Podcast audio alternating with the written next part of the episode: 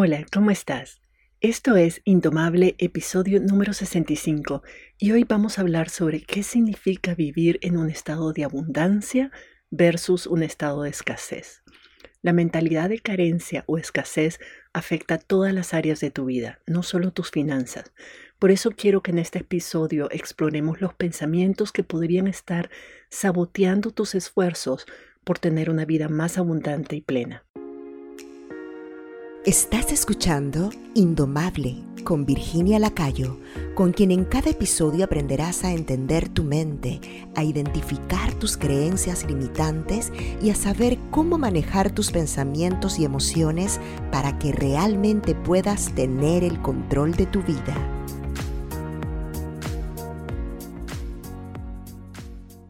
Escasez y abundancia son palabras de moda que escuchamos todo el tiempo en las redes sociales y aunque ya están un poco trilladas, son conceptos importantes y creo que vale la pena definirlos bien. A veces me molesta un poco la forma en que se están usando estas palabras en las redes, ya que muchas veces se usan como un gancho para atraer a la gente a comprar productos y servicios con la promesa de que si lo hacemos vamos a ganar mucho dinero. Y es cierto que desde una mentalidad de abundancia es mucho más fácil producir dinero, pero repetir afirmaciones positivas no va a hacerte rica. Una mentalidad de abundancia es mucho más compleja que eso e implica una mentalidad de abundancia en todos los aspectos de nuestra vida, no solo en relación al dinero. Si te interesa saber cómo tus creencias sobre el dinero están saboteando tus finanzas personales, asegúrate de suscribirte a mi podcast para que te avise por correo cuando el próximo episodio esté disponible, ya que voy a estar hablando específicamente de ese tema. Pero hoy quiero hablarte de otras formas en que la escasez y la abundancia se manifiestan en distintos momentos y cómo esto afecta todas las áreas de tu vida. Comencemos entonces por aclarar a lo que yo me refiero cuando hablo de una mentalidad de escasez. La mentalidad de escasez es cuando pensamos, uno, que no hay suficiente de algo, para todas las personas. Dos, que por tanto tenemos que competir o luchar para conseguirlo y conservarlo. Y tres, que vos no vas a ganar esa competencia y que para vos no hay ni habrá nunca suficiente. Si ves esta mentalidad, esta forma de pensar que no hay suficiente y que nosotras no podemos tener eso, no se aplica solo al dinero. Esa mentalidad puede permear nuestras creencias sobre el amor. Por ejemplo, si estás soltera y pensás que todas las personas buenas no están disponibles o que nadie se va a interesar en vos. Puede afectar el trabajo. Cuando pensás que no hay trabajo para todo el mundo y vos no vas a conseguir un empleo. Puede, puede afectar tu relación con la comida. Si pensás que se va a acabar y no puedes conseguir más y entonces tenés que comer un montón ya. O sobre el tiempo, que nunca es suficiente y que nunca podrás hacer todo lo que querés hacer. O tal vez sobre la felicidad, que la felicidad no es para todo el mundo y que vos no podés ser feliz. O el éxito, si crees que pocos profesionales en tu campo pueden tener éxito y vos no sos uno de ellos o incluso sobre la paz mental, o en fin, sobre todas las cosas en nuestra vida. Cuando estábamos en las cavernas, esa mentalidad era útil y necesaria. En efecto, no había mucha comida disponible. En efecto, no habían suficientes recursos. Nuestro cerebro está diseñado para crear esa mentalidad una y otra vez, con el fin de mantenernos con vida. En aquella época, nuestra mente necesitaba meternos en miedo para motivarnos a salir de la cueva, a ir a cazar, a caminar kilómetros para obtener comida, sabiendo de que no todos íbamos a regresar con vida. Pero eso era en aquel entonces. Ahora la realidad es mucho más compleja y hay mucha más abundancia de muchas cosas, pero no lo notamos porque nuestro cerebro primitivo no ha evolucionado al ritmo de las sociedades y la tecnología. Entonces sigue funcionando como si estuviéramos todavía en las cavernas y los recursos fueran en efecto insuficientes. La mentalidad de escasez genera, y esto es muy importante y que lo notes así, porque genera sentimientos de ansiedad, de miedo, de celos, de envidia, o a veces una especie de desesperanza. Nos hace darnos por vencida, resignarnos, pero en todo caso no nos impulsa la acción o hacer que las cosas pasen para nosotras. Nos quedamos ahí esperando, rezando, rogando para que pasen o resignándonos de entrada que no van a pasar, entonces, ¿para qué hacer el esfuerzo? Mantenernos atrapadas en ese ciclo de pensamientos de escasez solo nos hace producir los mismos resultados que ya tenemos ahorita una y otra vez. Centrarte en la idea de que no hay suficiente de algo solo te va a demostrar que en efecto no lo hay. Así que para poder ver realmente todo lo que es posible para vos y alcanzar todo eso que querés, lo primero que tenés que hacer es identificar dónde y cuándo estás viviendo desde la carencia y cuestionarlo. Yo me pongo mucha atención en este aspecto. Yo sé que la mentalidad de carencia es algo que ha limitado mucho mi vida y en la medida en que he aprendido herramientas y he trabajado con mi coach, he aprendido a no juzgarme por eso, sino a observarme con curiosidad, a notar cómo mi cerebro le encanta mandarme una y otra vez pensamientos de escasez y pensamientos de pobrecita yo, y eso no me deja avanzar. Entonces ahora trato de reírme. Me río de mí misma y de mi tonto cerebro, que a veces crea problemas donde no los hay y me hace sufrir y tenerle miedo a las sombras en la pared. Lo que hago ahora conmigo misma y lo que le enseño a mis estudiantes en mi programa de coaching mensual Indomable es saber su mente como si fuera una ecuación de álgebra. Yo no te voy a decir qué pensar ni qué hacer, pero lo que voy a hacer es mostrarte cómo la ecuación que tenés en tu cabeza y cómo los resultados que obtenés son producto de esta fórmula. O sea que en vez de decirte cuánto vale X y cuánto vale Y, te muestro cómo y por qué los resultados que obtenés hoy van a variar según el valor que vos le pongas a esa X y a esa Y. ¿Me explico? Me, me, he vuelto en estos años, me he vuelto experta en identificar rápidamente dónde y cómo te estás saboteando. Y te ayudo a crear una estrategia para superar esos sabotajes. Digamos que te ayudo a cambiar la fórmula que has estado usando en tu cerebro para poder tener entonces resultados distintos. Y esto es importante porque todo comienza con el pensamiento. Todo lo que creemos hoy vino de algún lado. Ponete a pensar.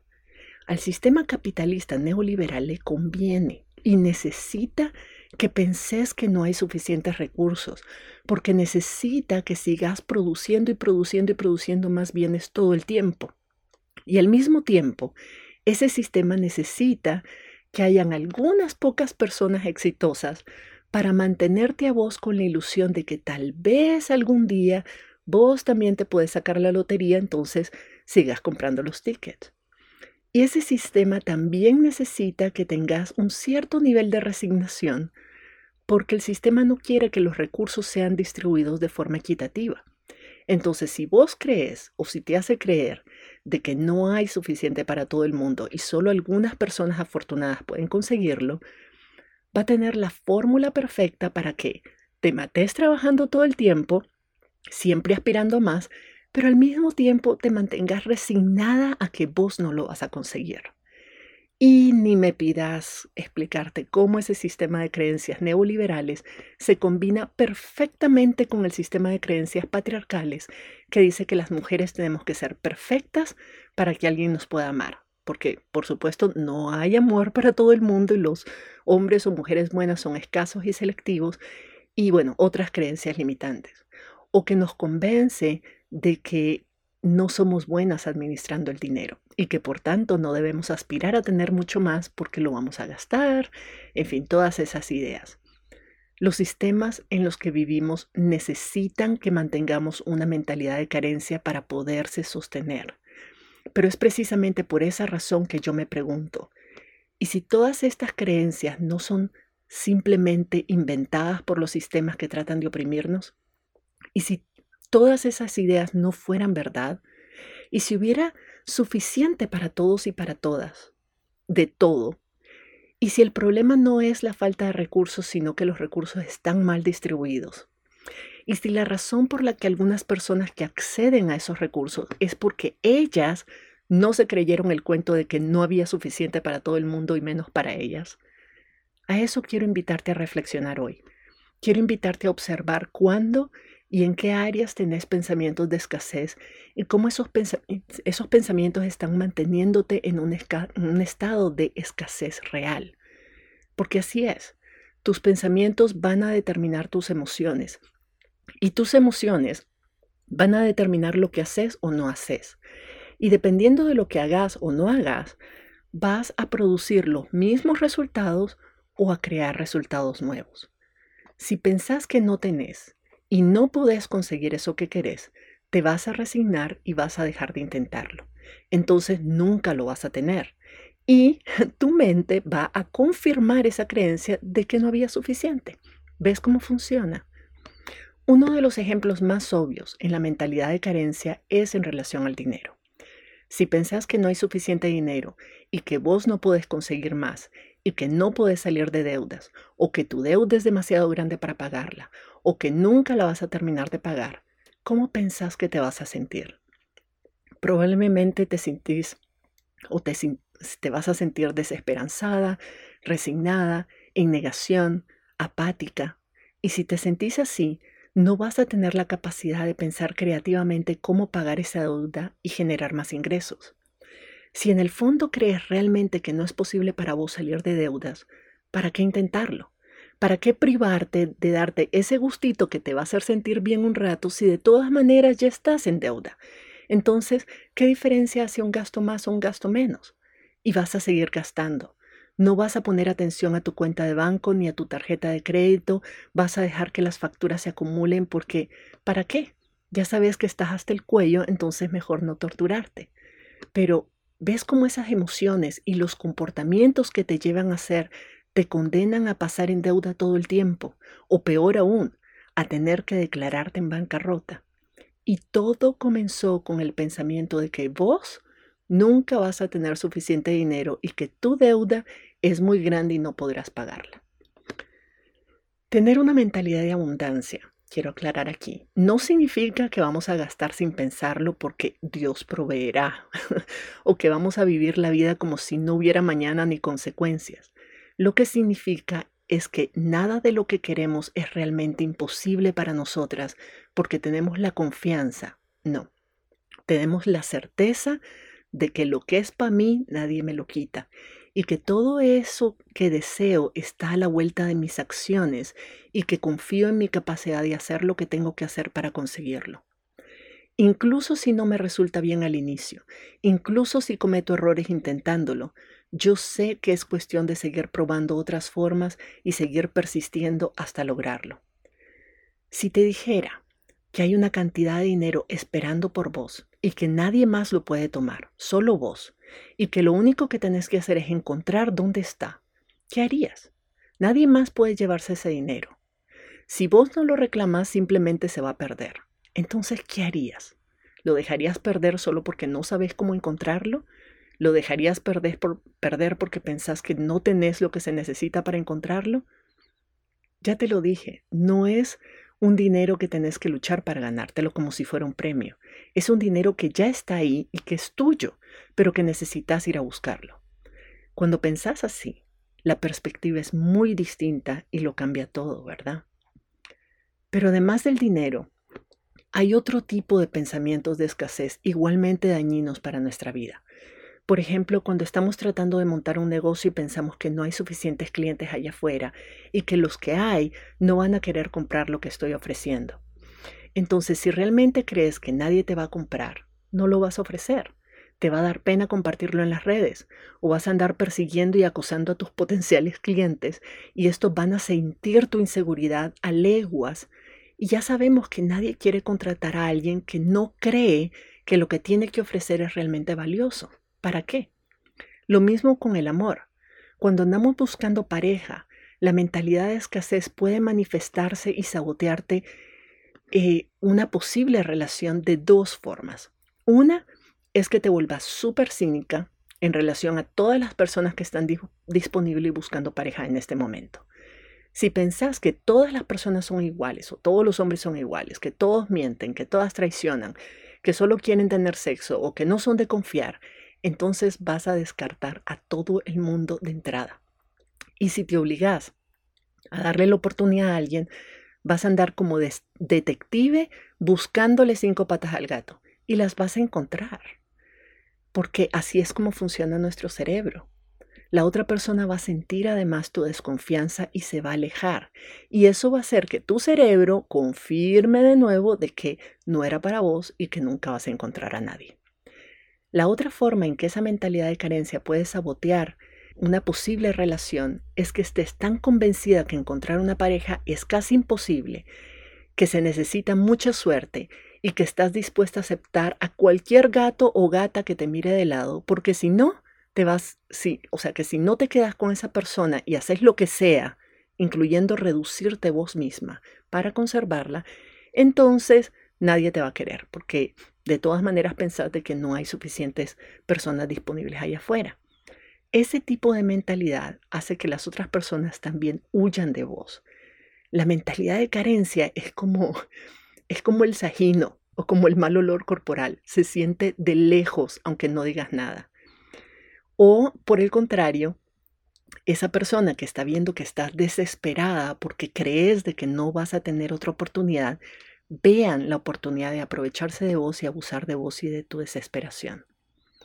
Entonces, tener una mentalidad de escasez siempre se va a reflejar en la forma en que te comportas, en las cosas que haces o que no haces, en lo que decís o lo que no decís, y en la forma en que decís o haces las cosas.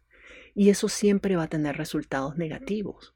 Repetirte mantras o afirmaciones positivas para eliminar la mentalidad de escasez es tan efectivo como ponerse perfume para tapar el sajino o el mal olor corporal. No funciona. Yo sé que este ejemplo suena asqueroso, pero me gusta mucho la analogía que estoy haciendo de la mentalidad de escasez con el mal olor. Si no te has bañado y oles mal, ese olor se va a sentir en todo lo que hagas, en todo lo que toques y todos los lugares a donde vayas. Vos podés decir en voz alta y a todo el que te pregunte que vos vas a hacer mucho dinero, que vas a ser rica, que te va a ir súper bien, que vas a encontrar el amor de tu vida, pero luego llegas a tu casa y tenés un vestido bonito que nunca te pones porque se puede gastar, o no vas a una cena familiar porque no confías en vos misma que no vas a comer chucherías y subir de peso, o no aplicas ese puesto de trabajo soñado porque pensás que no llenas los requisitos y querés ahorrarte la desilusión, entonces todo eso, esas son mentalidades de carencia que se manifiestan en tu vida aunque vos en voz alta estés diciendo lo contrario. De nada sirve que en un área de tu vida repitas afirmaciones y hagas vision boards o que pegues papelitos en el espejo del baño si en el fondo vivís en la práctica en un estado de carencia permanente. La mentalidad de, escasez no tiene nada que ver con lo que tenés o no tenés. Esto es súper importante de aclarar. Yo conozco un montón de personas que viven de forma muy humilde y se sienten contentas porque tienen todo lo que necesitan. Ojo, no digo que tienen todo lo que vos crees que necesitan o lo que la sociedad les dice que deberían tener, pero tienen lo que ellas sienten que necesitan. Tengo amigas que me dicen que están contentas porque su familia está sana y unida y tienen algo de comida y un techo donde dormir. Y listo. Y de verdad que esas personas sienten que no les hace falta nada. Pueden querer más, y pueden trabajar duro para lograr lo que quieren, pero parten de la creencia que tienen todo lo que necesita y no les falta nada. Por otro lado, conozco mucha más gente, gente con muchísima plata, que viven constantemente preocupadas por perderla. Viven obsesionados con el dinero o sus bienes materiales o sus trabajos. Se aferran a esas cosas como si su vida dependiera de ello, como si se fueran a morir si las pierden. Podrán tenerlo todo, pero viven en constante estado de carencia y eso hace que sufran y que no puedan disfrutar lo que ya tienen. Conocí a una persona, por ejemplo, una de mis clientes, que soñaba con viajar y conocer el mundo, pero nunca lo hizo porque no sabía qué hacer con todas las propiedades que tenía. tenía dinero de sobra para darle la vuelta al mundo, pero nunca dejó de trabajar porque estaba esclavizada a la idea de perder lo que tenía. Tenía dinero, pero no podía crear el tiempo ni tenía el valor de usar ese dinero. Esa es una fuerte mentalidad de carencia. Y hay otros ejemplos más sencillos de la mentalidad de escasez que a veces pueden pasarnos desapercibidos, pero que suman, todo suma. Por ejemplo, Una persona que está haciendo coaching conmigo me confesó que pasó años luchando con el sobrepeso y que una cosa que notó es que cuando lograba bajar de peso y la ropa que ya tenía le quedaba muy grande, en vez de venderla o regalarla y comprarse una ropa que fuera de su talla, la guardaba por si acaso la volvía a necesitar. Eso lo que reflejaba era que no confiaba en su capacidad de mantener su nuevo peso y como no confiaba en ella misma, pues caía ante cualquier tentación y lo volvía a subir. Entonces la ropa que le había guardado le quedaba de nuevo y ella se confirmaba a sí misma de que nunca iba a poder bajar de peso de forma definitiva y que más valía guardar esa ropa en esa talla por si acaso. ¿Cuántas de nosotras no hemos comprado cosas porque estaban en rebaja y era una oportunidad única o porque tal vez lo necesito algún día, pero en realidad no necesitábamos ese artículo. Y cuando sí necesitamos algo, ya no teníamos dinero para comprarlo porque lo habíamos usado en cosas que no necesitábamos, pero que en ese momento teníamos miedo de perder la oportunidad. Esa mentalidad de carencia te puede hacer tomar decisiones impulsivas, gastar dinero de forma innecesaria, hacerte perder oportunidades valiosas y simplemente disfrutar la vida que tenés y la que podés tener por estar obsesionada con lo que no tenés y crees que no vas a poder conseguir. La escasez también puede manifestarse en una sensación de prisa o de urgencia por tener algo o que algo suceda. No digo que ponerse metas y fechas topes no sea buen, no sea, digamos, un buen recurso para motivarnos a alcanzar algo, pero cuando esa fecha tope que nos pusimos se siente como una urgencia porque a esta altura ya deberíamos tenerlo, o porque me va a dejar el tren, o porque si no lo logro o tengo ahorita nunca lo voy a poder tener, esa sensación no es motivante. Al contrario, es muy desmotivante y lo único que hace es que nos demos por vencidas más rápidamente. Tratar de lograr metas desde un estado de escasez no funciona. Una de las formas más sutiles y escurridizas de mi mentalidad de escasez era diciendo que sí a todas las oportunidades que se me presentaban. ¿Alguien me invitaba a una conferencia? Decía que sí. ¿Alguien me ofrecía hacer un taller? Decía que sí. ¿Alguien me pedía una reunión exploratoria? Decía que sí. ¿Alguien me ofrecía una consultoría? Decía que sí. ¿Alguien me pedía un favor? Decía que sí a todo. Todo esto puede sonarte a que yo estaba muy abierta a las oportunidades y más bien como viviendo eh, en, en un estado de plena abundancia, pero en el fondo realmente era todo lo contrario.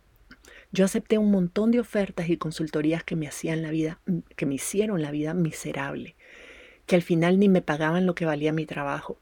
Me pasaba de mal humor, cansada y enferma, y eso afectaba mi vida cotidiana y mi relación con mi familia y terminaba siempre preguntándome por qué había aceptado hacer eso en primer lugar. Y la razón era sencilla.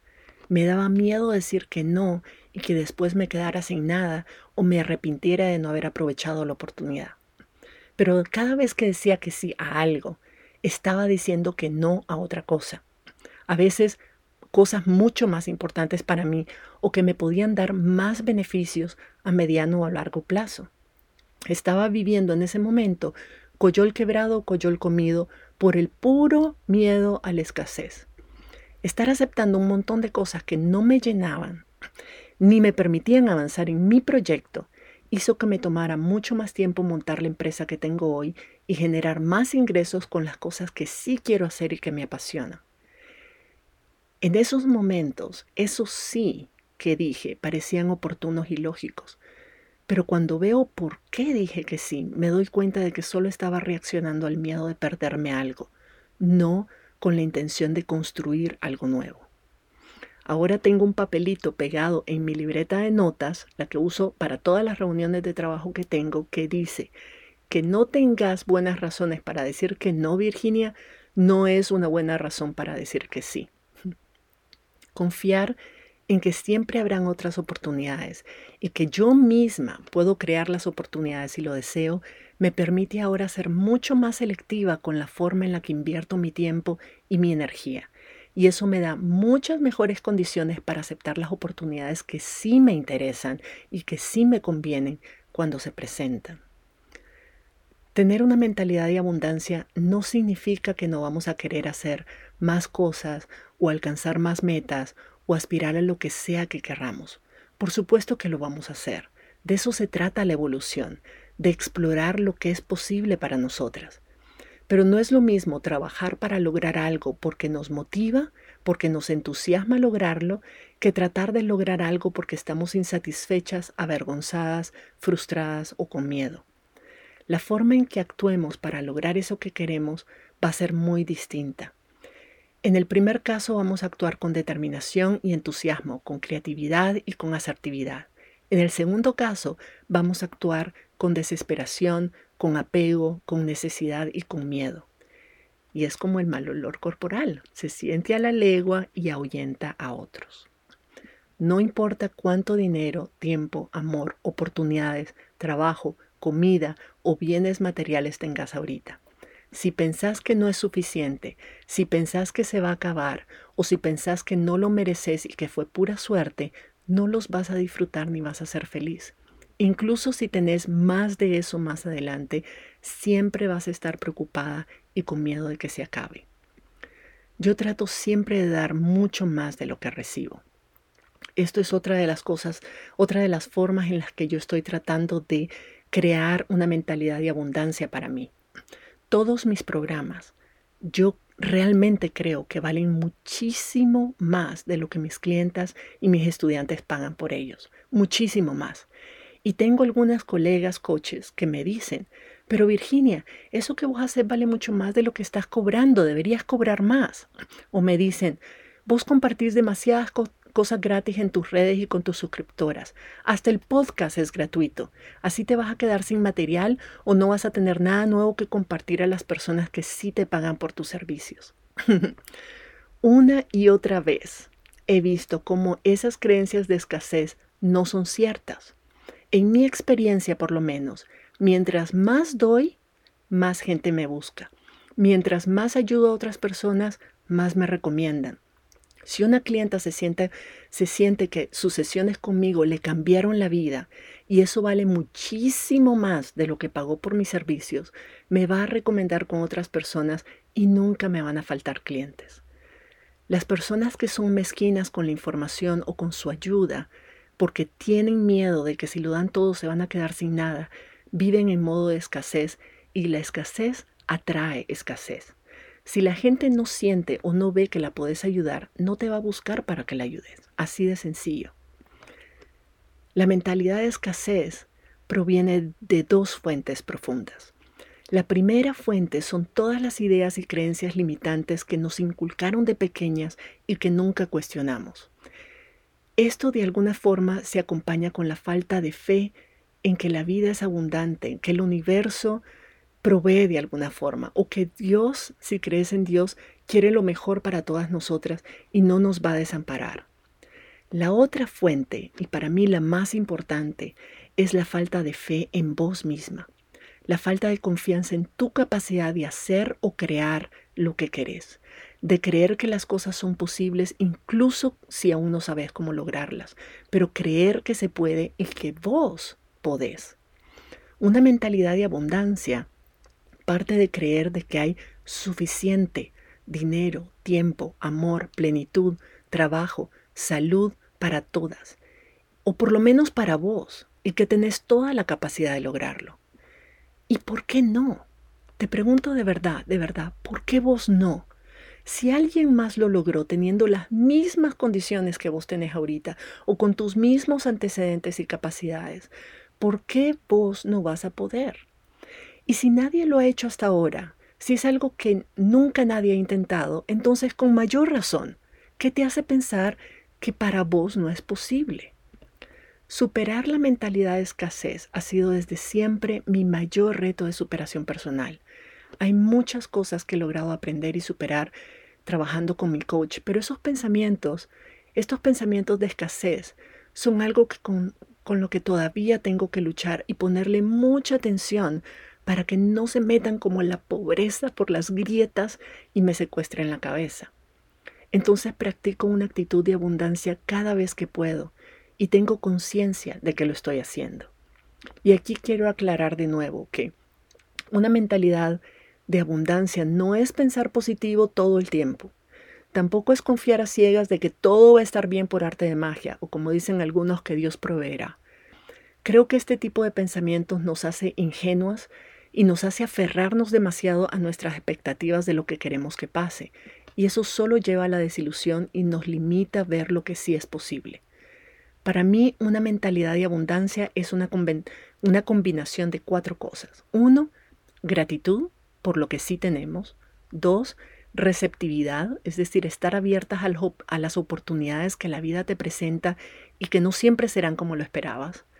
Tres, creatividad para crear aquello que querés lograr versus esperar optimistamente que te caiga del cielo. Y cuatro, confianza. Confianza en que hay suficiente para todos y todas, confianza en que hay suficiente para vos y que vos sos capaz de lograr eso que te propones.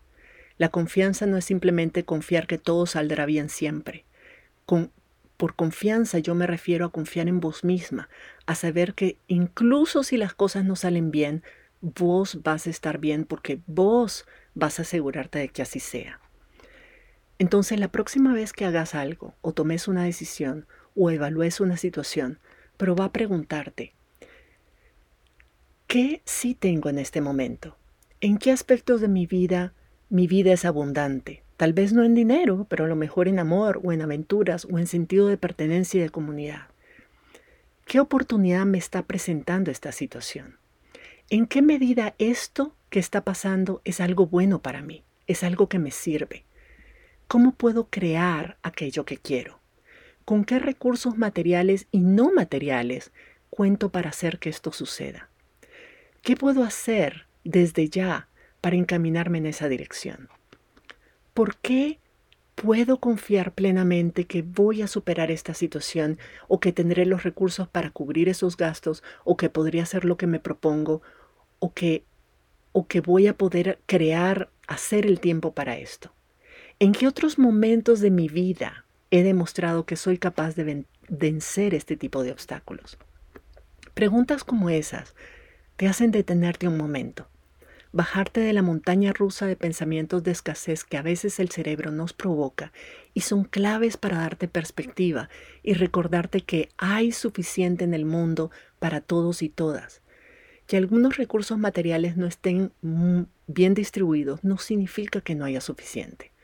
Y también que vos ya disfrutas de abundancia y de privilegios en muchas áreas de tu vida y que sos perfectamente capaz de crear lo que te propongas y garantizar que vas a estar bien independientemente de las circunstancias que estés viviendo en este momento. Acordate que absolutamente todo lo que crees que es verdad son solo pensamientos y los pensamientos son ideas opcionales. Siempre hay otras formas de interpretar cada situación. La forma en que interpretas o el significado que le das a algo te va a provocar emociones que pueden paralizarte o que pueden crear más de lo mismo. O, si cambias esos pensamientos, pueden sacarte de ese ciclo vicioso y abrirte a nuevas experiencias. En cualquier momento puedes parar y preguntarte, ¿estoy pensando esto o diciendo esto o haciendo esto desde la abundancia o desde la escasez? La escasez se siente como miedo, ansiedad, incertidumbre, egoísmo, necesidad de aprobación, angustia, enojo o un falso sentido de merecimiento, como es que yo me lo merezco y por tanto y con ese resentimiento. En cambio, la abundancia, cuando estás actuando desde la abundancia, la abundancia se va a sentir como agradecimiento, como generosidad, entusiasmo, curiosidad, confianza, seguridad, satisfacción y calma. Así es como podés diferenciarlas. Pregúntate qué estás sintiendo. Cuando notes que estás actuando desde la escasez, preguntarte, ¿qué haría distinto si no tuviera miedo o si esto no me angustiara? Y puede ser que encontres respuestas súper interesantes a ello que te lleven por un camino completamente distinto. Todo esto es el trabajo que hacemos en mi programa de coaching mensual indomable. Trabajamos en todas las creencias y pensamientos y emociones que limitan nuestra capacidad de construir la vida que queremos y apreciar la abundancia que ya tenemos. Si sentís que es hora de romper tu techo de cristal y querés dejar de ser víctima de tus circunstancias, la única forma de lograrlo es trabajando en vos misma, aprendiendo a manejar tu mente y tus emociones para que éstas no te limiten ni te controlen. Si te interesa, podés escribirme para que te cuente más o podés buscar más información y registrarte en mi sitio web virginialacayo.com pleca membresía. Te espero por allá y nos escuchamos en la próxima. Si te gustó este episodio, puedes registrarte en el programa Indomable, la comunidad de desarrollo personal donde Virginia Lacayo te acompañará y te brindará herramientas que te ayudarán a transformar tu vida.